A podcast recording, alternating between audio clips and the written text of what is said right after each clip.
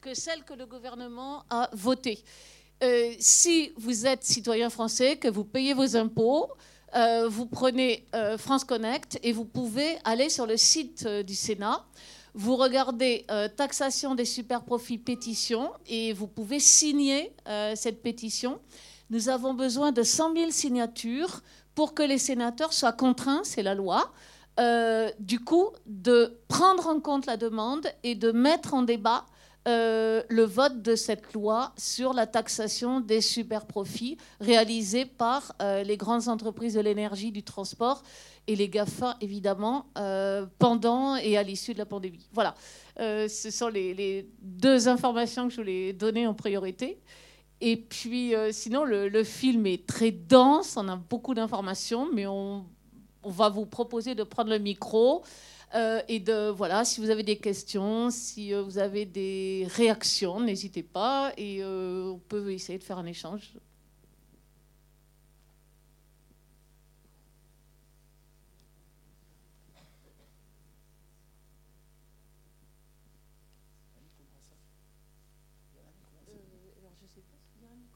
Oui, il y a un micro ici.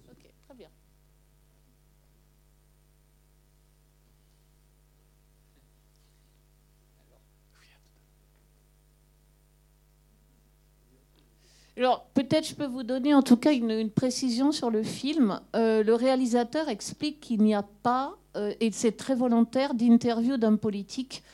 Euh, il, il donne trois raisons pour ne pas avoir cherché à les faire parler plus que nécessaire. La première, c'est qu'il avait beaucoup d'informations. Il avait de quoi faire quelque chose comme, je crois, 140 heures de film. Et il a donc voulu laisser la priorité aux chercheurs, aux ONG, euh, à ces politiques qui luttent euh, vraiment euh, sans se décourager contre la fraude fiscale et l'évasion fiscale. Et il a trouvé que du coup, ça n'était pas la peine de perdre du temps et de gaspiller du temps dans le film à donner la parole à des gens dont il explique, c'est sa deuxième raison, qu'ils ont des tribunes partout. Et euh, le nombre d'interviews euh, dont le film euh, s'est emparé prouve bien qu'en effet, les, responsables politiques n'ont pas besoin qu'on leur tende encore d'autres micros. et sa troisième raison, c'est que les politiques sont quand même spécialistes de la langue de bois c'est vrai que quand on entend, par exemple, Pierre Moscovici euh, asséner comme une vérité absolue qu'il n'y a pas de paris fiscaux en Europe, on se dit que ce n'est pas la peine de, perdre du temps le, lui tendant un micro pour qu'il redise euh, ce qu'il nous a déjà dit X fois. Voilà. Donc, c'était volontairement qu'il n'y a pas eu d'interview de, de, responsables politiques en place.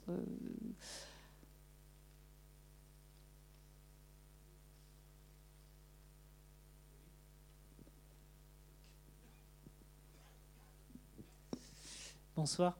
Euh, moi, je trouve que ben, il n'y a qu'une seule euh, solution. Il faut que ça passe par le politique. Si les politiques font rien, on est foutu. Voilà. Euh, alors, c'est vrai, mais je voudrais souligner justement que le film a le mérite de nous montrer des politiques qui essaient de faire quelque chose.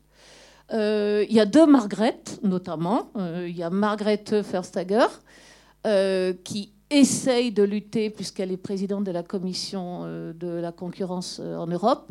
Euh, il y a l'autre Margaret, Margaret Hodge, députée travailliste anglaise, qu'on entend d'ailleurs beaucoup, qui elle est interviewée justement.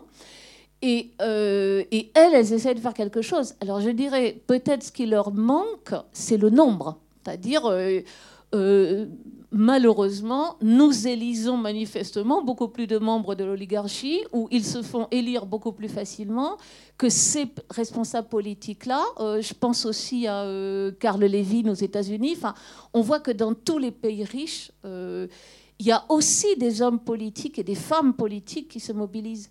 Et euh, je voudrais insister justement sur, euh, sur cet aspect-là, parce que trop souvent, on règle le truc en disant ah, ils sont tous pourris. Euh, et on voit justement dans le film qu'il n'y a pas que des Cahuzac et des Balkany, en fait. alors après, je dirais bah, à nous de savoir qui on veut élire, et, peut-être aussi de soulever un, un mouvement d'opinion Euh, et puis à nous de soutenir aussi les organisations citoyennes, alors qui ne sont pas des organisations politiques, hein, mais il y en a au moins quatre qui sont bien connues. Il y en a deux qui sont évoquées dans le film. Il y a Tax Justice Network. bon, vous pouvez déjà soutenir cette organisation, la financer. Euh, il y a une organisation européenne dont on parle peu, d'ailleurs dont on ne parle pas dans ce film, c'est Finance Watch, qui a été initiée par Pascal Canfin.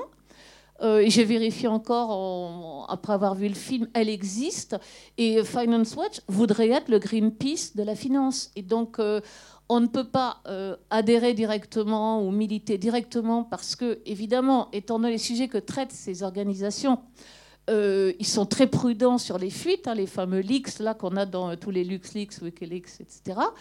Euh, mais on peut les financer et euh, justement Tax Justice Network, quand elle a été créée en 2003 en Angleterre, enfin au Royaume-Uni, n'avait pas de financement et ne pouvait même pas avoir de bureau. Et Attaque International s'est mobilisée en disant mais c'est pas possible, nous on va vous trouver un financement. Ils ont démarré comme ça. Donc je pense que c'est une des façons, euh, en tant que citoyen peut-être, euh, de leur donner de la visibilité et justement d'avoir, si possible, ensuite un poids dans le discours euh, politique. je pense, j'avais ciblé aussi Anticor, Transparency International, Oxfam, qui n'est pas du tout une association qui au départ se préoccupe de fiscalité, mais qui en est venue à de, de très très bonnes analyses sur le problème de l'évasion fiscale. Euh, puisque on le voit bien dans le film, hein, c'est bien l'évasion fiscale qui génère l'extrême pauvreté, y compris dans les pays riches. Donc, euh, alors c'est vrai qu'il faut que nous, en tant que citoyens, c'est un peu le, cœur d'Attaque France et puis de ce genre de, film aussi, nous arrivions à euh, imposer un renversement culturel en disant que l'évasion fiscale, ça n'est pas un sport de riche et une distraction qui porterait sur quelques euh, milliards détournés sans impact sur euh, le reste du monde. Et au fond, que c'est pas très grave. Quoi. Souvent, on nous présente ça comme une pécadille.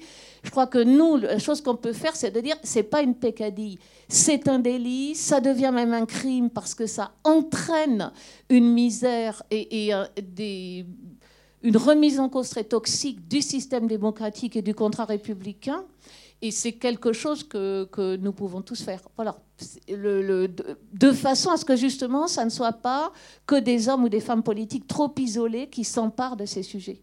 Euh, je crois que le, pouvoir de, l'opinion publique là peut être aussi euh, déterminant. Et on voit que l'évasion fiscale, alors il n'en a rien sorti, mais elle a été beaucoup plus présente dans les débats des présidentielles euh, les plus récentes qu'elle l'avait été auparavant.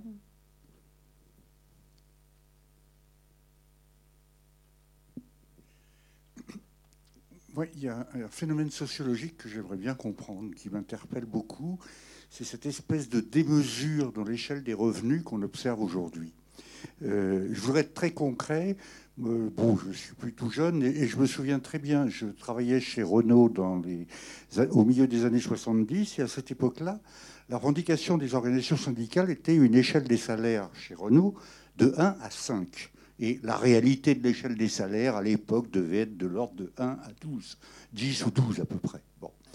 Euh, quand on regarde l'amplitude de l'échelle des revenus aujourd'hui, c'est complètement exorbitant.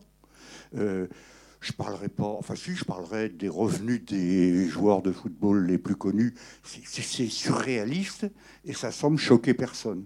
De la même façon, enfin quand je dis personne, peu de monde, et de la même façon, les revenus des milliardaires qui ont été évoqués là-dedans explosent d'une façon complètement sidérante sans que finalement le milieu politique bouge beaucoup. Quoi. Et là, je dis, il y a bien un phénomène sociologique très curieux que je ne sais pas comprendre, que je ne sais pas expliquer. Voilà.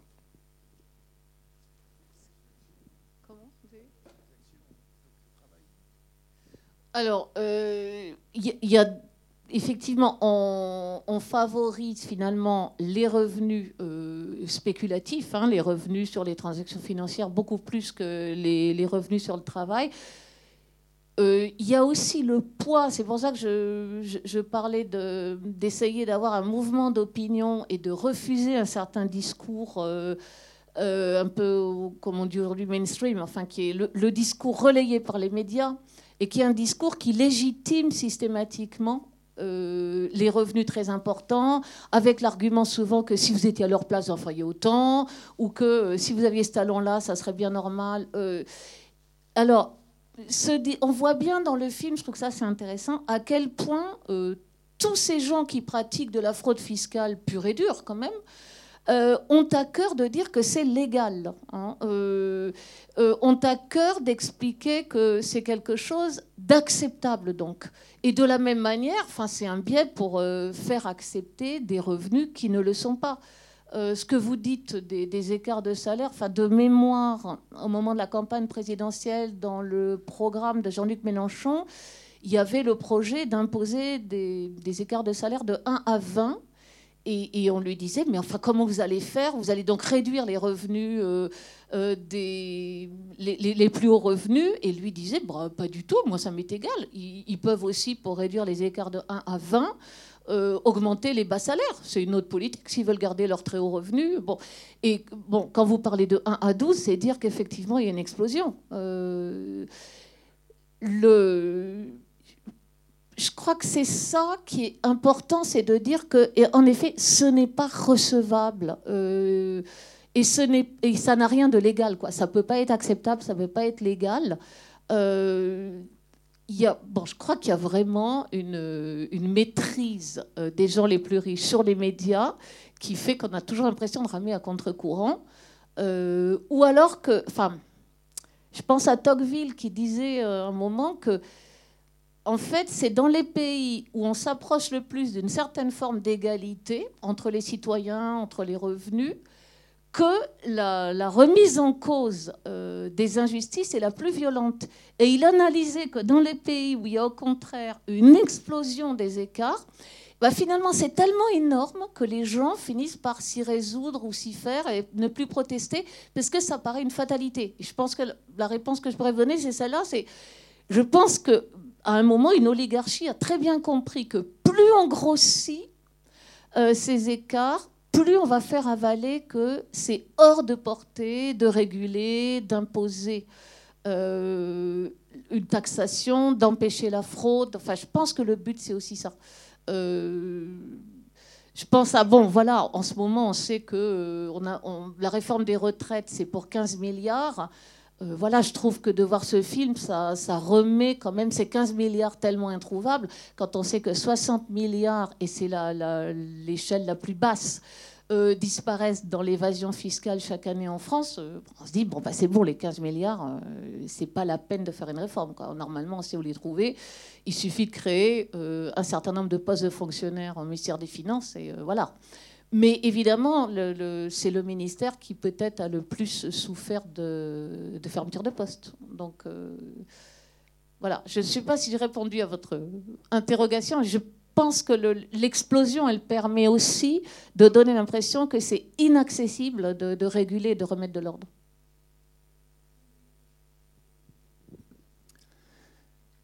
Moi, je suis assez pessimiste en fait.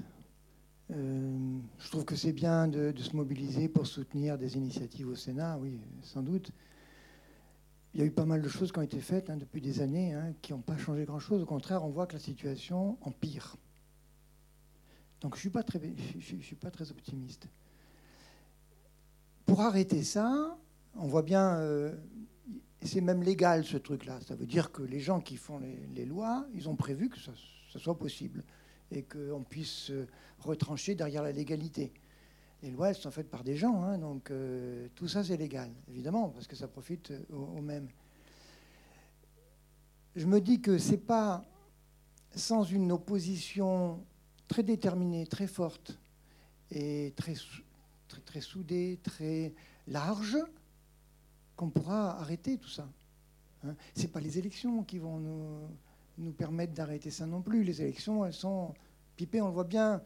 Vous le disiez tout à l'heure, euh, ils réussissent à faire élire les, les gens qui les soutiennent. Donc, euh, il y a vraiment aujourd'hui, à mon avis, un besoin très urgent de se mettre au service de collectif, c'est-à-dire apprendre à agir ensemble et avec de la force, arrêter de rester dans son petit coin, euh, chez soi, à râler, etc., à dire que c'est pas bien, mais commencer à s'investir, même dans des petits collectifs, apprendre à agir collectivement. Ce n'est que comme ça, avec la constitution de groupes nombreux, organisés, intelligents, qui ne vont pas euh, se mettre en place du jour au lendemain, hein, mais auxquels il faut travailler dès aujourd'hui. C'est avec ça qu'on va réussir à mettre tous ces gens de côté, à les empêcher de régir la société comme ils l'entendent aux dépens de la majorité. Donc aujourd'hui, moi, je, je pense qu'il faut qu'on sorte chacun de chez soi et qu'on s'investisse alors dans une association, dans, dans, des groupes, et qu'on apprenne à agir ensemble et à gagner du pouvoir ensemble, à gagner du rapport de force ensemble. Et ça peut être dans des tas de, de, collectifs différents, mais c'est vraiment l'urgence du moment, à mon avis. Et j'allais vous dire bienvenue à TAC 49. Hein, on, on, vous accueille volontiers. Et je pense qu'il y a plein d'autres organisations locales euh, avec lesquelles on est souvent en réseau euh, qui, qui, vous rejoindraient. Euh, alors, peut-être ce qui nous manque, c'est aussi, euh, quand on est un simple citoyen, euh, l'impression qu'on n'a pas l'expertise. Moi, la première, j'ai vu le film deux fois, j'ai un peu travaillé, euh, j'ai pas spécialement une culture économique au départ. Et je, ouais, je dirais, ce qui nous manque, c'est d'oser aller sur le terrain médiatique, notamment, beaucoup plus, et, et d'apprendre à affirmer comme au fond, euh, on voit dans le film euh, des politiques affirmer avec beaucoup d'assurance que non, non, il n'y a pas de paradis fiscaux euh, en Europe, on ne peut pas dire ça. Bon. Enfin oui, je suis de votre avis, mais parce que je crois que ça se gagnera aussi sur les médias et que souvent les gens que vous évoquez qui s'investissent dans des collectifs, ils ont une sorte de timidité et d'honnêteté qui malheureusement finit par, par, se retourner contre nous. Hein. Donc j'entends bien ce que vous dites. Je crois que les gens tels que vous les évoquez, il y en a quand même beaucoup. Enfin, nous, on en voit beaucoup. Euh, après, c'est l'impact qu'on peut avoir euh, euh, qui peut-être doit être travaillé aussi et que sans doute on ne prend pas assez au sérieux. Moi, en, travaillant sur justement toute cette législation, ça va peut-être vous choquer, je pensais à faire un parallèle avec ce qu'on a appelé la culture du viol. C'est-à-dire que pendant très longtemps, il y avait bien une législation qui permettait de punir le viol, c'était bien un, crime. Mais en fait, on voyait que dans tous les procès, bah, l'argument c'était ouais, mais c'était pas vraiment un viol parce que les filles étaient un peu consentantes. D'ailleurs, si elle n'avait pas été, elle serait morte en fait. Ou euh, ouais, les mecs, euh, ils ont un peu dérapé, mais enfin c'était pour s'amuser, donc on va pas qualifier ça de viol. Enfin voilà. Et je trouve que l'évasion fiscale, c'est ce qu'on entend là dans le film. Finalement, qu'est-ce qu'on nous dit? On dit oui, mais c'est un sport de riches, ils peuvent pas s'empêcher d'y jouer. Euh. Puis en fait, c'est légal. Et là, je, je, modulerai ce que vous dites. Bon, euh, chaque fois qu'on nous dit que c'est légal, c'est pas légal. Euh, si on arrivait à creuser et à, mener le procès jusqu'au bout, normalement, on arriverait à, les condamner. Donc, alors, ce qui nous manque, c'est le personnel et les institutions suffisamment solides pour arriver au procès. Euh, parce que, par exemple, euh, ce qui nous manque aussi, c'est des hommes politiques et le courage d'imposer des sanctions. On voit bien qu'un des problèmes, c'est que quand on édicte des règles, il n'y a aucune sanction si elles ne sont pas respectées. Euh, donc là, il y, a ce travail-là. Mais il y a quand même aussi, je pense, à, dire haut et fort et partout, ce n'est pas légal, ce n'est pas un sport de riche, c'est pas un amusement sympa, c'est quelque chose qui est en train de ruiner le contrat social et euh, toutes les démocraties. Et, euh, donc, euh, voilà, et là, et, on ne peut pas en rigoler, quoi. Je crois que c'est ça. C'est pour ça que je faisais un peu le parallèle avec cet autre sujet, c'est que pendant longtemps, on a trouvé que ouais, on allait le prendre à la gaudriole, quand même, c'est l'esprit français, voilà. Et là, c'est un peu pareil. Bah, je pense que c'est à nous aussi de dire, bah, c'est pas un sujet avec lequel on peut se permettre de rigoler. Euh, on, arrête. Enfin, c'est pas rigolo, c'est un vrai crime. Euh, Attaque France, on a une campagne sur les criminels climatiques aussi. Dire à un moment, avec tout ce qu'on sait des rapports du GIEC, euh, continuer de l'industrie extractiviste avec l'idée qu'on n'a pas d'autre choix, c'est une forme de crime. Donc, Et, c'est en ça que peut-être faut. Enfin, voilà, je dirais, là où je vous rejoins pas, c'est ce non, ce n'est pas légal. C'est ce qu'on nous raconte, mais en fait, ce n'est pas légal. Et c'est bien pour ça qu'ils sont convoqués et qu'ils doivent faire preuve de toujours plus d'imagination pour masquer l'illégalité. Parce que quand même, bon, on a bien vu la, doublette irlandaise ou le sandwich irlandais, c'est pas légal. C'était astucieux, c'était tout ce qu'on veut, mais euh, c'est pas légal. et ça, voilà, n'oublions pas, le film montre que ça, on arrive à le démonter. Euh, après, euh, c'est épuisant, je suis d'accord, mais je crois que euh, lutter contre toutes les formes d'injustice, je pense que ça a toujours été épuisant. Ce qui n'est pas légal, c'est de se soustraire à l'impôt. Ça, c'est pas légal. C'est la base, quoi, le, départ. Mais tout ce qui se fait après, tous les montages qui sont inventés par des bureaux, des experts, etc., par les multinationales, tout ça, c'est légal vous avez le droit d'envoyer votre argent d'Irlande euh, aux Pays-Bas. C'est pas, pas illégal. Et euh, ce qui est l'argent qui part des Pays-Bas pour aller euh, sur l'île, je ne sais plus quoi, près, des États-Unis, ça aussi c'est légal parce que l'État des Pays-Bas, l'État hollandais autorise ça. Donc tout ça c'est légal. La seule chose qui n'est pas légale, c'est de se soustraire à l'impôt au départ, et donc c'est pour ça qu'on a, a besoin d'un anonymat. Mais le reste, effectivement, c'est légal. Donc quand les multinationales répondent ça, elles, ont raison. Euh, tous ces montages-là sont légaux.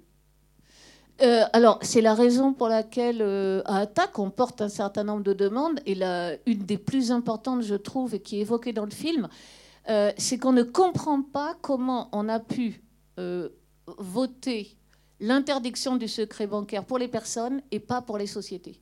Euh, ça, c'est une des demandes qu'on doit tous porter absolument, c'est de dire il n'est pas acceptable que le secret bancaire fonctionne pour les sociétés. Parce qu'évidemment, on voit bien que c'est euh, le truc très basique euh, qu'utilisent en fait les individus pour en effet avoir des montages plus ou moins légaux.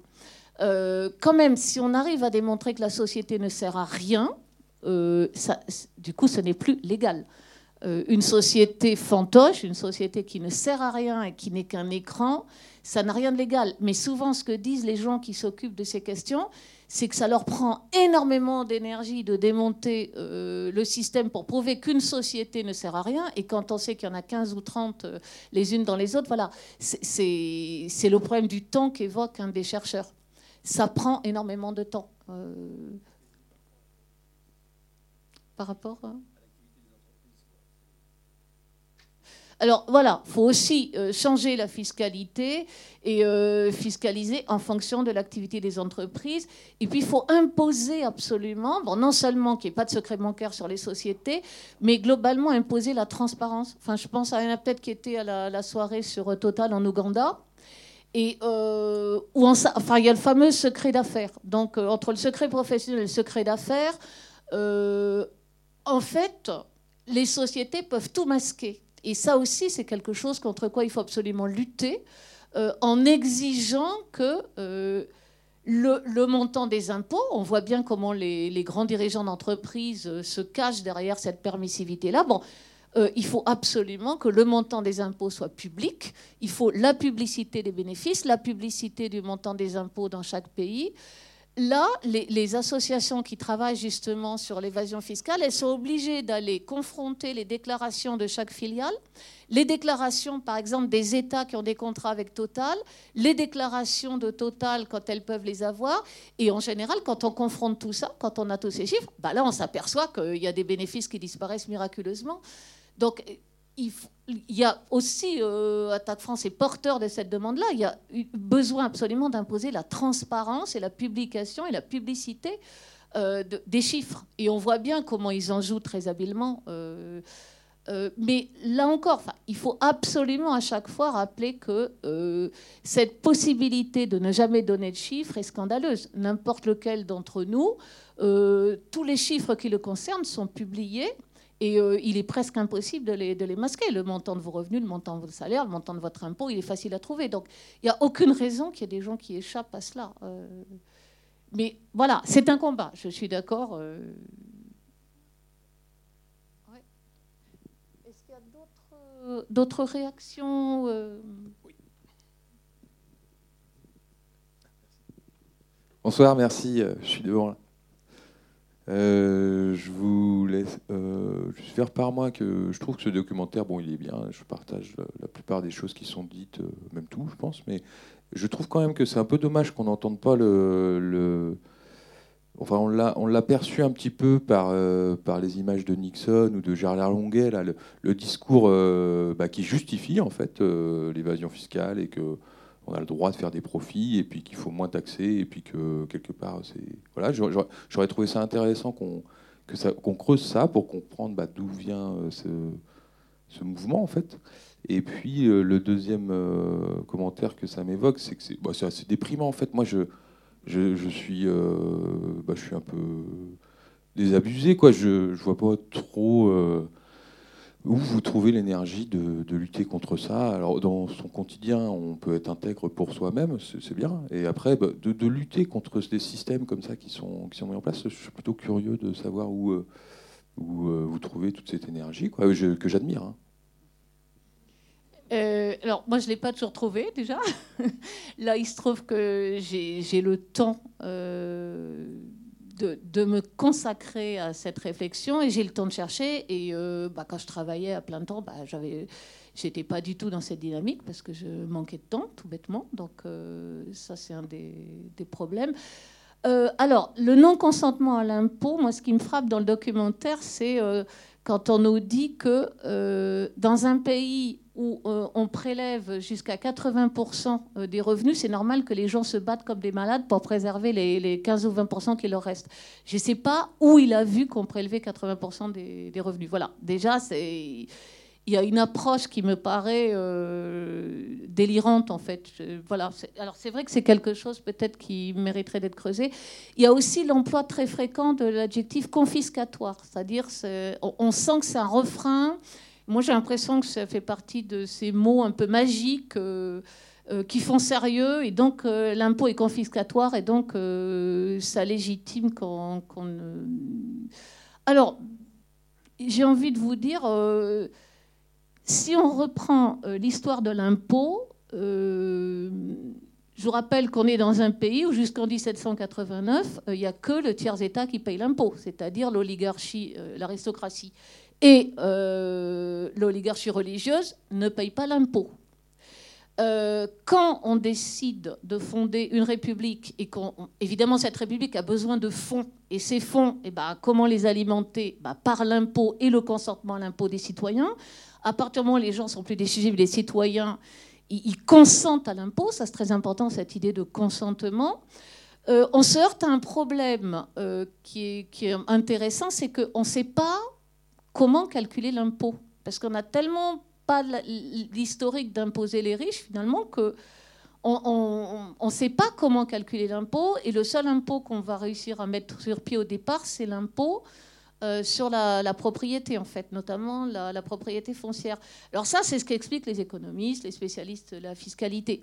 Moi, ce qui m'a toujours interrogé dans cette analyse, c'est que, en revanche, euh, le tiers-État, on savait très bien comment lui faire payer un impôt, et que tout seigneur avait de multiples taxes qu'on connaît. On connaît tous la formule taillable et corvéable à merci. Il y avait la taille et la corvée. Enfin, et il me semble qu'on a toujours su trouver euh, comment imposer en fait euh, les gens. Donc euh, ce consentement à l'impôt, il est pour moi le fruit d'une forme de maturité politique. C'est parce que nous sommes des citoyens et que nous essayons d'être en maîtrise de, notre destin que nous consentons à l'impôt et que nous essayons de, décider de à quoi il va servir. Et, moi, mon énergie, je la pise là-dedans. C'est-à-dire, je me dis, on a, en, en 3-4 siècles, on a quand même drôlement évolué sur la nature de l'impôt, sur la façon de, de l'appliquer. Et précisément, euh, des luttes qui étaient au fond des luttes euh, à l'échelle nationale, d'une seigneurie à l'autre. Bon, euh, si vous vous rappelez au Moyen Âge, quand on crée une ville et que le seigneur veut que cette ville attire euh, des habitants, bah, qu'est-ce qu'il fait? Il les dispense d'impôts, hein, d'où euh, les terres franches, les francs-villes, etc. Bon, euh, parce que c'est une façon d'attirer. Donc ça, ça se reporte à l'échelle mondiale, et c'est pour ça que ça me désespère pas. Moi, je trouve logique que le conflit se déplace. On a vu que ça y est, la France a inventé la non-taxation spatiale, et je crois que l'énergie, moi, je la tire de, cette culture-là, c'est-à-dire l'idée qu'il y a des gens avant moi qui ont été infiniment plus courageux, plus ambitieux, plus battants. Enfin, moi, quand je vois quelqu'un comme Margaret Furchegger, je me dis quand même chapeau bas. Euh, euh, elle, voilà, elle n'a pas grand monde derrière elle. En plus, en 2020, elle est déboutée. Moi, je me dis à sa place, j'aurais été désespérée. Quoi. Et donc, c'est aussi cette histoire-là qui nous porte, je pense. Euh, bonjour. Euh, du coup, justement, je voulais rebondir par rapport ce que vous disiez sur euh, au niveau d'où est-ce qu'ils sortent les chiffres sur l'imposition à 80%, ce genre de choses. Je pense que ça vient aussi du fait qu'il y a beaucoup de gens qui comprennent pas forcément comment ça fonctionne, notamment au niveau de l'impôt sur le revenu et au niveau des tranches d'impôt. Il y a, pour illustrer ça, je trouve de manière assez rigolote, il y avait un moment Will Smith qui était passé, alors je sais plus quel JT, et la, la présentatrice lui dit Bah oui, qu'est-ce que vous en pensez Nous, en France, on veut mettre une tranche d'impôt à 80%. Euh, et bon, évidemment, en tant qu'Américain, il s'insurge. Mais ce que les gens ne comprennent pas, c'est que c'est 80% à partir d'une tranche, et ainsi de suite, et même dans le documentaire. Ils en parlent, sous Roosevelt, je m'abuse, qu'il y avait des tranches, ils voulaient mettre une tranche à 100%. Et ça, les gens, ils ont vraiment du mal à le comprendre. Ils voient juste 95%, ils font le calcul dans leur tête. Ils se disent, bah moi, je gagne 1400 euros. Si on prend 95%, euh, bah, je vis plus. Sauf qu'en fait, c'est pas comme ça que ça marche. C'est 95% à partir de 1 million et quelques. Et quand on pose là comme ça, c'est beaucoup plus difficile de convaincre, enfin de, s'opposer à ça. Enfin, je pense, euh, sauf quand on est quelqu'un euh, de concerné par un tel niveau de fortune. Mais je pense que, comme vous le dites très bien, il y a, il surtout un effort de pédagogie à faire, un effort d'apprentissage. C'est-à-dire, personnellement, se renseigner un peu sur comment ça marche, typiquement avec euh, des documentaires comme ça, et derrière essayer d'infuser un peu euh, la connaissance, comme vous le faites ce soir, euh, auprès de son entourage d'abord, mmh. ses collègues, même si parfois c'est pas facile, et d'essayer de petit à petit faire au moins bah, infuser un peu le, le, la connaissance du sujet. Mmh, Ou par mmh. exemple, pour pas avoir des gens très rapidement faire ah bah oui la fraude fiscale c'est pas bien, mais la fraude sur les allocations, c'est pareil. Moi, j'ai vu qu'il euh, y a des gens qui se payaient des voitures en ayant des APL. Enfin, c'est pas sérieux, mais on l'entend partout en fait. Euh, alors, c'est même un des arguments euh, dans les médias. Enfin, dès que la fraude fiscale devient un sujet trop chaud, on nous sort la fraude sociale. Vous remarquerez qu'on n'évite jamais ce couple. on nous balance la fraude sociale parce que c'est bien pire. Bon, j'avais fait les chiffres en 2018, euh, ça a dû varier depuis, mais ça donnait une échelle de proportion. La fraude sociale en France en 2018, c'est 1 milliard. Euh, la fraude fiscale, c'était déjà 60 milliards. Donc euh, voilà, il faut comparer ce qui est comparable. Et rappeler aussi que la fraude sociale, à 60%, elle est le fait d'un certain nombre de soignants, médecins et infirmiers ou infirmières libéraux notamment, euh, et parfois d'ailleurs, euh, pour des raisons euh, entre guillemets presque acceptables, au sens où parfois c'est simplement pour arriver à faire rembourser des actes pour des gens qui sont au bout du bout. Et voilà. donc effectivement, mais ça pour moi c'est un discours médiatique qui permet de noyer le poisson.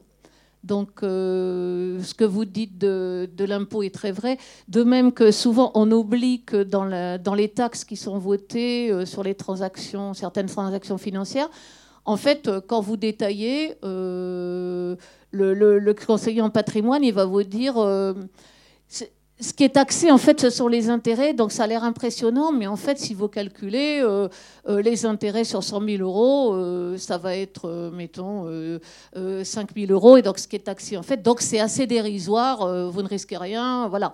Donc, là aussi, quand on, annonce la, la taxation, l'imposition, ça paraît énorme. Quand on rentre dans le détail, c'est presque rien.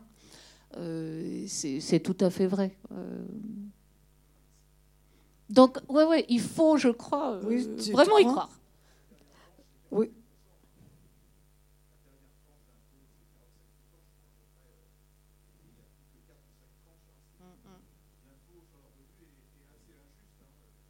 Alors, euh, l'impôt sur le revenu, comme euh, les impôts sur les sociétés, quand, le montre le film, euh, il, n'a pas arrêté de diminuer en fait. Euh, donc ça aussi, il faut absolument rappeler que Roosevelt était quand même pas un dangereux communiste et qu'il avait osé une politique euh, qu'on n'ose plus du tout aujourd'hui. Je pensais aussi, quand on dit qu'il n'y a pas de sanctions possibles, euh, il y a même un des chercheurs qui dit cela. Moi, ce que j'ai retenu, c'est qu'aux États-Unis, quand ils menacent UBS euh, de lui retirer sa licence, ça fait tout de suite plier UBS. Donc, c'est une sanction qu'un certain nombre de pays, voire que l'Europe, pourrait tout à fait utiliser. donc voilà, je crois qu'il y a aussi de, rappeler ces choses-là, de dire il y a une possibilité de sanction, il y a une possibilité euh, de faire plier. Et, euh, et c'est un système, c'est quelque chose qu'on combat, c'est pas une fatalité. Voilà, vous avez évoqué l'idée du système, mais je trouve que ça c'est important de, de, se rappeler que justement quand on connaît le système, on voit qu'il peut se combattre et qu'il y a des réglementations indispensables qui peuvent euh, justement l'enrayer. Ouais, Oui, je voulais juste intervenir pour dire euh, que ce sont les mêmes qui détiennent euh, le pouvoir avec l'argent, mais le pouvoir des médias. Donc, euh, heureusement qu'il y a des films comme ça qui peuvent aussi alimenter le débat citoyen. lors du programme du Conseil national de la résistance, il y avait un point très important qui était qu'il n'y ait pas de trust donc sur l'information et que cette information soit libre et indépendante. Euh, quand euh, j'ai reçu hein, personnellement donc la lettre du ministère du budget là à l'automne qui me dit que euh, la taxe sur l'audiovisuel voilà elle a été enlevée eh bien j'ai renvoyé de suite ma lettre au ministère en disant mais je veux des chaînes publiques euh, qui ne soit financé par autre chose que de la publicité. Et euh, voilà, j'ai renvoyé ma lettre euh, pour dire eh ben, je ne suis pas d'accord avec ce ministère du Budget qui va encore noyauter un peu plus le service public de l'information. Je ne sais pas voilà, si, si d'autres l'ont fait, mais il serait peut-être, voilà, c'est peut-être une action aussi qu'on peut faire. je pense que c'est enfin, c'était un petit peu difficile parce que euh, sur un budget euh, mensuel et annuel euh, faible, il y en a certainement qui étaient contents d'avoir 130 euros de réduction et donc de pouvoir d'achat. Mais derrière, c'est quand même très important d'avoir des médias qui ne soient pas toujours aux mêmes mains. Voilà. Alors, ouais, c'est aussi une thématique que développe euh, euh, Attaque France, qui a mis sur son site d'ailleurs une analyse de, ce film. Euh, c'est que l'évasion fiscale, à cette échelle-là, ça mine complètement le consentement à l'impôt du citoyen de base et des citoyens lambda. Et, vraiment, il y aurait une réflexion à mener. Enfin, je rejoins le, monsieur qui évoquait euh, un problème euh, sociologique. Il y a aussi une réflexion à mener sur pourquoi est-ce qu'on on doit consentir à l'impôt, pourquoi est-ce qu'on est dans des systèmes démocratiques où presque tous les citoyens sont concernés par euh, tel ou tel type d'impôt. Et effectivement, le, le, normalement, l'impôt permet de financer sans faire de choix euh, arbitraire le bien commun. Enfin, Margaret Hodge, elle rappelle ça, elle dit le, common good. Euh, et euh, voilà, ça c'est quelque chose dont on voit bien que, par exemple, Bill Gates, je crois que c'est lui qui dit qu'il a fait une fondation et qui fait beaucoup plus de bien avec sa fondation que s'il paye ses impôts, en gros. Bon. bah ça, c'est vraiment pour moi le type même de la volonté de toute puissance euh, et c'est l'anti-confiance dans, les citoyens et dans l'intelligence collective. Il euh, y, en a un autre qui évoque ça, euh, cette espèce de tout. Ah ben celui qui dit que c'est des political craps, là, des, conneries politiques quand on lui reproche de ne pas payer ses impôts. Bon, je trouve que dans la formule même, il y a toute la haine du monde politique, des citoyens, de justement de la réflexion sur le bien commun. Euh, et ça rejoint totalement, c'est pas par hasard que Yannick Kergoat, il a fait aussi les nouveaux chiens de garde. Hein. Euh, euh, oui, on est d'accord. que voilà, consentir à l'impôt, c'est aussi normalement s'assurer des, des, services publics, y compris d'information, objectifs, ou en tout cas le plus proche possible de l'objectivité. on va peut-être arrêter là? Oui. Oui. On vous remercie beaucoup d'être resté si longtemps. Et euh, parler du film parce qu'il est récent, il va continuer à tourner. Donc, euh, incitez vraiment vos, proches et votre entourage à aller le voir. Je vous remercie beaucoup et à une prochaine séance Cinédoc. Et merci beaucoup aux 400 coups aussi pour le confort de la projection, le micro et tout ça.